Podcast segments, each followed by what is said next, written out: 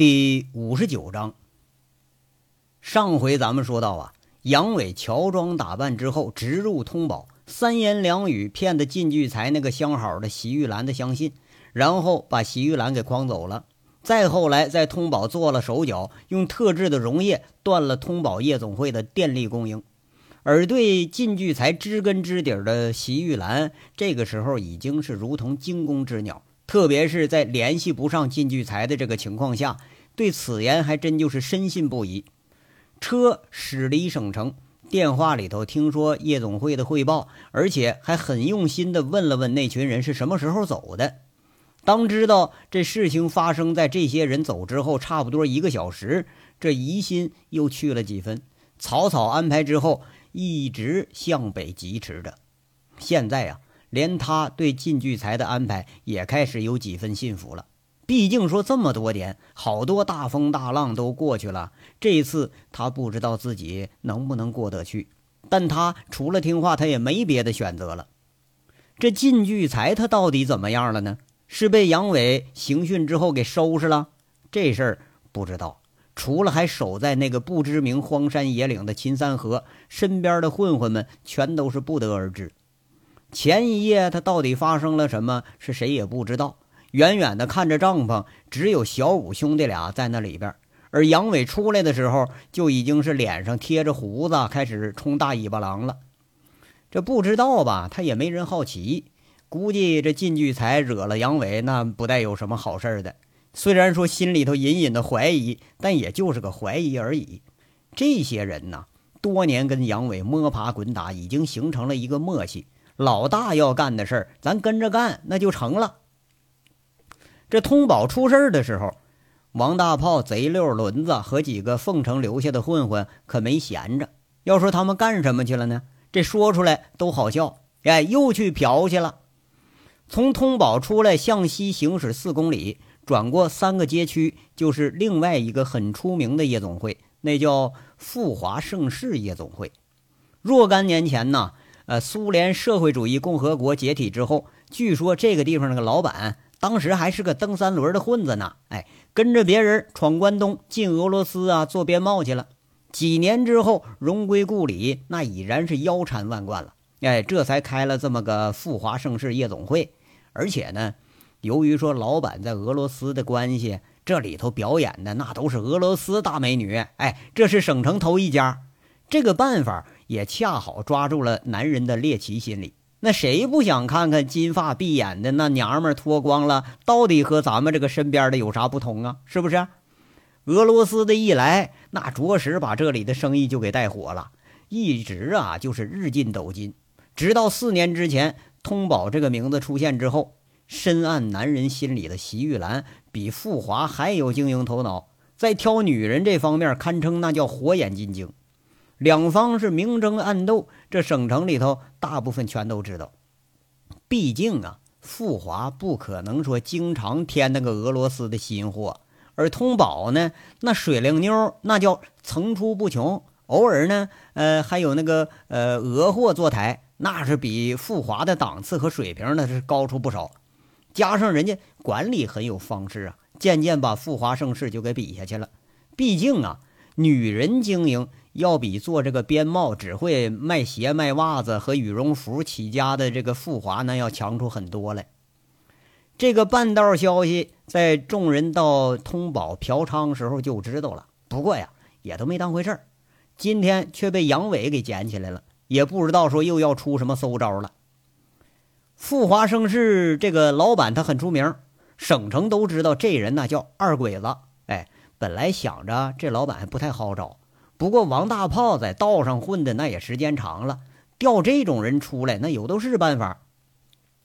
通宝动手的时候，王大炮随身带着个七八个混混就进了富华盛世的门口。哎，大马金刀进门往那一坐，这服务员陪着笑脸解释说：“那个演出已经结束了。哎，如果说要开 KTV 包间或者洗浴呢，那这都能安排。”人家王大炮鼻子一哼哼说了：“哼，哎呀。”老子是来找二鬼子的，让他过来见我来。那态度是嚣张之极呀！几个服务员脸色变了变，一使眼神吧台的立马打电话，不到三分钟，这就冲进来十好几个人，呼呼啦啦围住王大炮这一伙。要是对付这种闹事儿的地痞，夜总会一般不会期待说通过公安来解决。大家都有自己的暴力机关，麻烦人家干啥？是不是？那带头的呢是染着个黄毛，斜了眼睛看着王大炮，挺不屑说了：“他妈了个逼的，哪儿来的猪头三呐？调场子？就你们这几个人，听口音也不是本地的呀？”那黄毛是一副不信的眼神。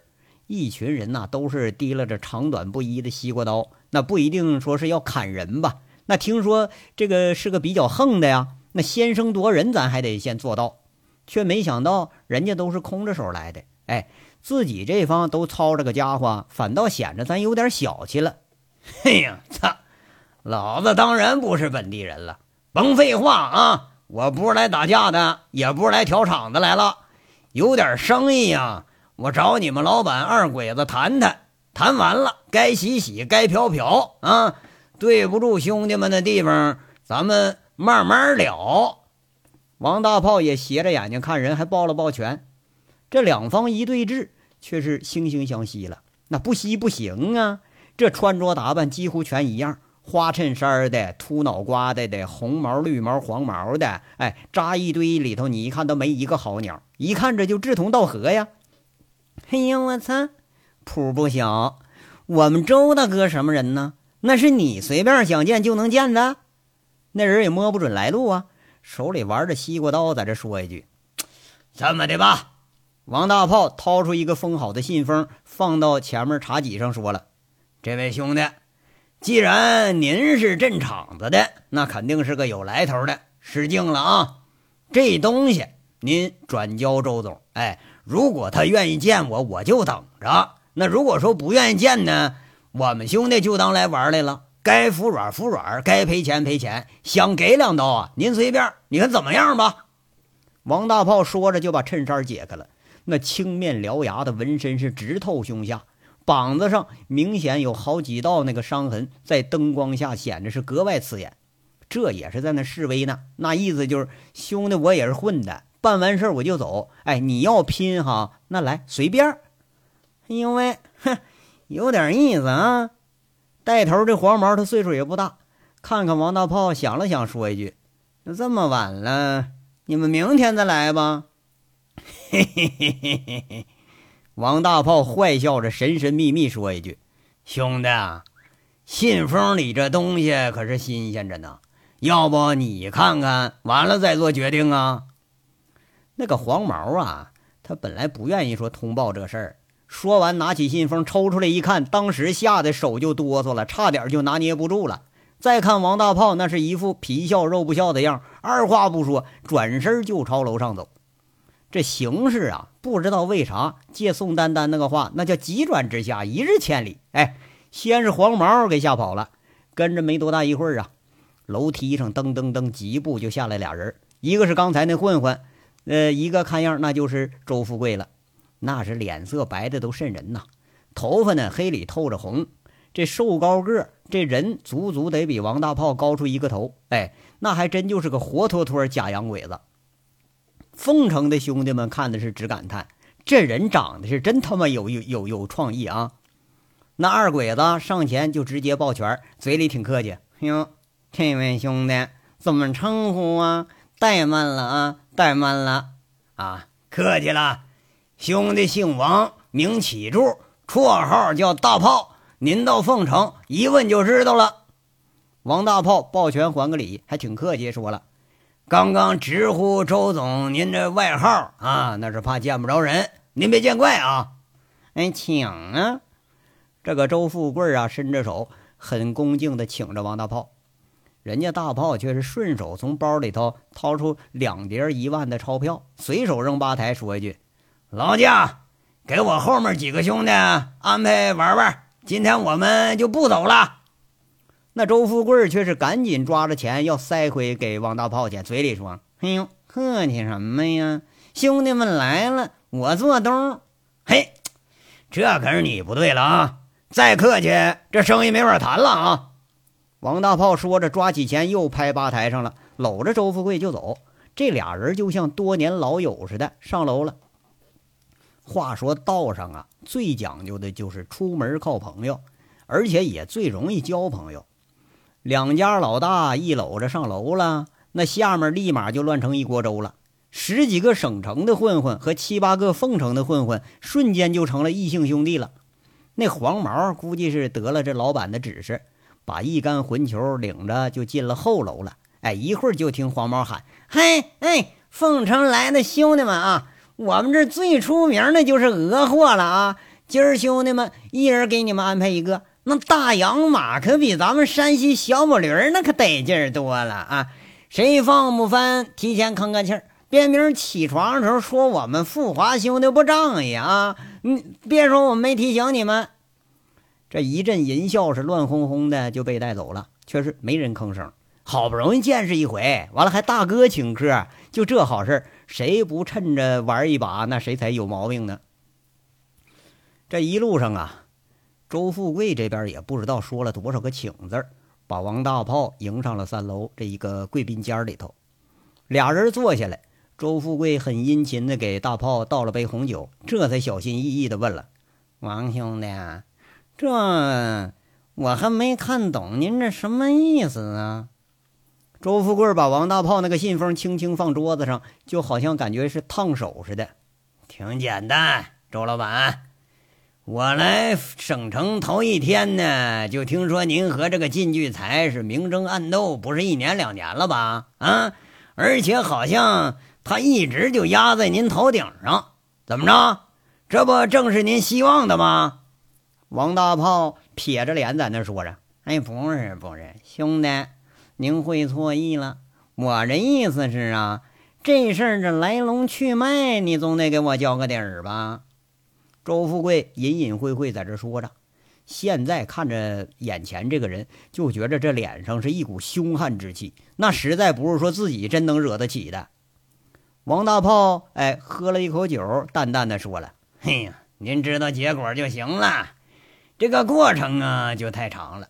我说周老板，您不是对那个老靳还有点可怜的心思吧？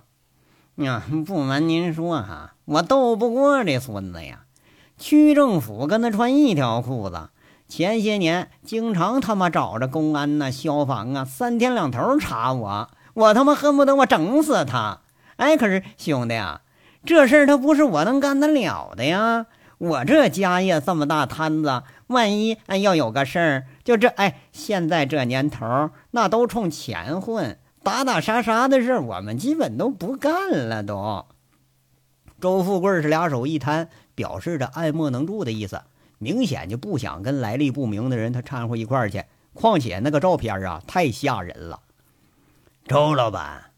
那您也是会错我的意了，嘿，我可没想让您干什么啊！再说了，收拾个靳聚财太简单了，这不你都看着了吗？怎么着，对这东西有疑问呢？要不您打他手机，您试试。我告诉你啊，不在服务区，不信你试试。王大炮啊，那做了几年生意了，这揣摩人心思的事儿那也做了不少，越说是越诱人。这个这假不了，我相信。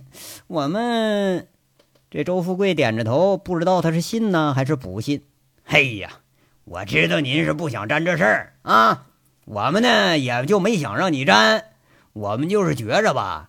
你说老晋这么大个家业，总得有人分分吧。我们是奉城的呀，这东西我们也不能跨区来抢食儿来。哎，你要是不愿意呀，哈。我找别人家去了，王大炮说着做事，他就要起身。周富贵一着急，赶忙拽人说了：“哎，别的别的，兄弟呀，坐坐。这事儿咱们从长计议，我这还没整明白到底怎么回事呢。”行啊，那我给你细说说啊。现在呢，这个金聚财是拉倒了，眼摆着通宝的生意马上也就要黄了。通宝那可是好几百号大水灵妞啊，放哪儿那不是个摇钱树啊？我们的意思是呢，赶紧的啊，趁着对方还没醒过神来呢，把这些小姐都给接收过来。就这点儿，他不用我教吧？啊，这是这行我也干过，你别看现在野鸡满天飞，你真要找质量好的、信得过、上档次的，那还得能在这长期干的，那可不好找。王大炮啊，在这呃谆谆善诱，跟他在这说着。这个周富贵一听就不明白了，不是啊，那个通宝他不正常营业呢吗？那洗浴蓝可不是省油的灯啊！王大炮哈哈一笑，说了：“嘿嘿嘿嘿嘿，哎呀，周老板，我向您保证，从现在开始，那个通宝他再也开不了业了。而且我也向您保证，洗浴蓝现在已经离开省城了，估计啊回不来了。哎，剩下的群龙无首是群鸡没头，这机会您要错过了，你可得后悔一辈子。”王大炮越神秘啊，越让这个周富贵觉着心惊啊！你们，你们把他也……哎，不是不是，你看你会错意了啊！我们怎么可能杀人呢？况且还是个女的。王大炮一边说一边就笑了。这个事儿他怎么着就古怪呢？这个周富贵侧着头想了一会儿，还是有点不相信，说了：“你们呢？”你们能得着什么好处啊？我们就什么都不干，那凭什么捡这么个大元宝啊？王大炮一笑，招招手。这个周富贵是附耳过来，听完几句之后，亚瑟一片，不太相信，说了：“就这么简单？哎呀，我操！一个进聚财而已，那还得多麻烦呢！明告你啊，凤城的赌棍高玉胜，听说过没有？”那在我们大哥手底下也没走几招，我们要求不高啊，事儿成了，您看着给我们手下小兄弟给点辛苦费就成啊，有好处呢，我们不拒绝。您要手头紧，没问题，就这事儿我们白干了，我就当交你个朋友，怎么的？王大炮这话说的是相当豪爽了，那不能啊，就介绍几个姐们过来，那这辛苦费也少不了啊。何况您几位这大驾，呃，这么的，这事儿你容我考虑一下，怎么样啊？周富贵看来这回是动了心了啊！这夜总会生意好不好？关键你得看小姐长得俏不俏。你要把通宝的小姐都给招这儿来，那你这店还不得红塌了啊？嘿，哎呀，没问题。您要马上同意啊，我还不放心呢。其实现在啊。你就可以派人查查通宝他出事儿没？哎，王大炮挺神秘，笑了笑，又说了：“嘿嘿，说实话哈，这消息我们保不准现在露不出露出去没有呢。但是您应该是知道的最早的一位。过了今天，我们可就走了。除了靳聚财，谁收拾这摊子，我们没意见。但是要是如果没人要的话呀。”那我们就只能给他打个稀巴烂了。哎，别呢，您歇着啊，我找手下兄弟们啊，我商量商量，天亮之后给您回音您看成不？哎，我先安排您休息一会儿，您看怎么样？行啊，没问题。我呢就住您这儿，天亮我就走啊。王大炮说着，捏着茶几上那个信封，打火机啪的一声点着了，看着火花起来，王大炮笑着说了。赵总，你可得痛下决心呐！啊，这消息说不定他不光我们知道。哎呦，那是那是。周富贵说着，把这尊神请着。那王大炮完成了杨伟交代的事了，看样八成有戏。自顾着他就去乐呵去了。这周富贵他也确实不敢全信，但是真真切切的吧，他还不得不信。这叫了几名混混，就安排了一下，趁着半夜出门去查访去了。很快呀，黎明来了，清晨到了，阳光之下，谁也不知道黑夜里头曾经有过多少的罪恶。杨伟在靠近五一广场的美如家旅社包了个临时休息的钟点房，他一直睡到了日上三竿，才被咚咚咚的雷门声给惊了起来。一起身，一开门，却是王大炮、虎子、贼六、轮子、张老三他们几个全回来了。那个个是眉开眼笑，就像偷吃了人参果似的。那王虎子看着杨伟，他挺不高兴，说了：“哎，都几几点了，还是睡啥睡呀？你真的犯贱！那俄罗斯妞陪着你，你不要啊！搁这儿你绷着个枕头，你你睡觉你。哎呀，行行行，虎子，哥今儿晚上陪你一起去，你看行不？杨伟一看虎子不高兴，反倒是陪着笑脸说上好话了。大家一听这话，又都是呵呵直笑，那个个胡乱坐下躺下，然后呢，杨伟这才征询似的问着：“怎么样啊？你们去那几家有意向没有啊？”王大炮这就说了：“没问题，富华看样啊是早就想搅和进来了。今儿早上一大早敲我门，是千恩万谢呀，把我拿当大爷供着。嘿，哎，昨晚上钱一分没要啊，又给我退回来了。哎呀，他妈的，又白嫖一回啊！哎呀，我说大炮啊啊，你说你现在好歹也是个大款了，你占了多大个便宜呀？你看把你高兴的呀！”杨伟挺不耐烦。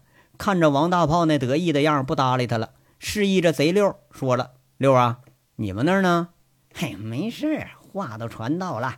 一见那个照片啊，那一个个吓得跟孙子似的。不过这些家伙一个一个呢，惊得跟鬼似的，都没吐实话。哎，倒是呃，都都都走走到了，呃，那个水云阁呀，呃，富丽堂皇，哎，天上人间，还还还有个叫什么来？哎，对对，叫金色殿堂。”那四家有实力的，我们都见着管事的了。贼六掰着手指头，他数出来四家。杨伟呵呵在那笑着，好像心里是盘算着什么呢。轮子呀，怕是对一路上的事儿他有所不解，看着杨伟坏笑，奇怪的问：“哥，你这是要干啥呀？”“嘿，肉是扔出去了，再多肉他也不够狼抢啊。”“哎，你们说要干啥呀？从今天开始。”省城就没有通宝这个名号了，剩下的事儿不用咱们动手了。杨伟在这若有所思地说着，这话呀一咂巴，可就听出点味儿来了。两个带头的，一个被控制了，一个让人给诓跑了。理论上说呀，这厂子应该还能维持一段时间。不过呢，这又有了断电这个事儿的催化，那眼摆着小姐们是没地儿可卖了，那其他同行要不趁虚而入，那是不可能的呀。而且呀，就通宝的姐们，那本身怕是现在也得要是另楼嗯另谋出路去了。哎呀，哎，我想明白了，这招好啊！连续让通宝好几天开不了业，又把鸡头给吓跑了。再笨的鸡它也知道飞了，再蠢的小姐也知道换地儿重来了。哎，咱们不动手，他们自己就乱了哈。张老三恍然大悟，要说收破烂的聪明呢。本来说以为啊，这个断电之后还得再干上一场，现在一看呢，得完活了。这是大家是你看看我，我看看你，是多有不解，好像在这说呢。说呀，这咋这就没事了？静默了片刻，王虎子沉不住气了，看看大家，又看看杨伟，挺奇怪的，说了：“哎，我说哥呀，这没咱们啥事了。”那我可先说好了啊，我不回家，我得再玩两天我才回去呢。我没玩够啊！大家都知道，王虎子怕是莺莺燕燕的这帮姐们儿啊，他没看够呢，都在那呵呵的掩着嘴笑。杨伟也笑着说：“行啊，那你就多玩两天。今天呢，还是休息不了啊，给你们都安排个好事儿，去接三河和小五去了啊。他们要完事儿了。”估计就得到晚上了，中午之后走怎么样啊？回来呢，让五子领着你们玩。大炮啊，把你带着那个车给他一辆，剩下的人都休息啊，白天没事了。王虎子一听，他也没提什么异议啊，毕竟跟秦三河那个感情他还是挺深。一听说要给接来了，那高兴了，大家说着笑着四散出去开房休息去了。昨晚上整整是累了一宿啊，还真就得好好休息休息。杨伟洗漱一番，留着虎子在房间里休息，却只是带着这个金刚出门了。看看时间，这已经都快九点多了。俩人坐车直接到了省电视台门口。一到门口啊，刚刚在门房给这江叶落打了个电话，这金刚就扯着杨伟的衣服说：“哎，哥哥，你看那那谁来了？”杨伟一看也是吃了一惊。不信的再一细看，嘿，这吃惊可更大了。省台门口一个不起眼的地方，正停着那辆德赛车。车上的人已经发现杨伟和金刚他们俩了，笑吟吟的站在车门口，白衣赛雪，是笑眼如花。那不是周玉慧，那还能有谁呀？这说着话呢，在俩人惊诧的眼光中，周玉慧迎了上来，笑着看着杨伟。周玉慧呀，要说她还算得上漂亮啊，不过你不管怎么地吧，她就是有点不入眼，就好像不是漂亮的问题。反正杨伟看着她就不得劲儿，完了还真有点就对不上眼那个感觉。杨伟一咂巴嘴儿，挺无可奈何的扬扬脑袋，讪讪的说：“不是我说。”你怎么还能找到这儿来了呢？我给江记者打电话了，他说你一会儿来拿东西，所以呢，我就周玉慧很得意，还笑了，哎，就好像能摸得准杨伟的行踪，让他很得意似的。啊，行行行，来了好啊。要说这杨伟脸皮再够厚，多多少少还有点不好意思。不过看周玉慧这话里头没有兴师问罪的意思，这才放下心了。这杨伟啊，悄悄的看了周玉慧一眼，心里头就泛起了一股不知名的滋味。这个女人没有跟自己经历过的任何一个女人她漂亮，但是比自己经历过的所有女人加到一块儿，她还难缠。那不是一般的难缠，她要想干的事儿，就是碰个头破血流，她也得干。而杨伟就总觉得说哪儿不对。这个女的呀，过分殷勤的后面，那总是呃让人有点是过犹不及的感觉，甚至说连偶尔有过偷偷的再伸手耍把流氓的想法，那现在都不敢有了。一天没见着，好像是又多了几分隔阂。江叶落把拷贝的文件给送下来了，约了杨伟说改天吃饭，估计啊工作时间很忙，匆匆忙忙告辞就走了。杨伟不得已，又得和这个最不愿意处在一起的周玉慧他们在一块儿了。这章到这儿就说完了，下章稍后接着说。感谢大家的收听。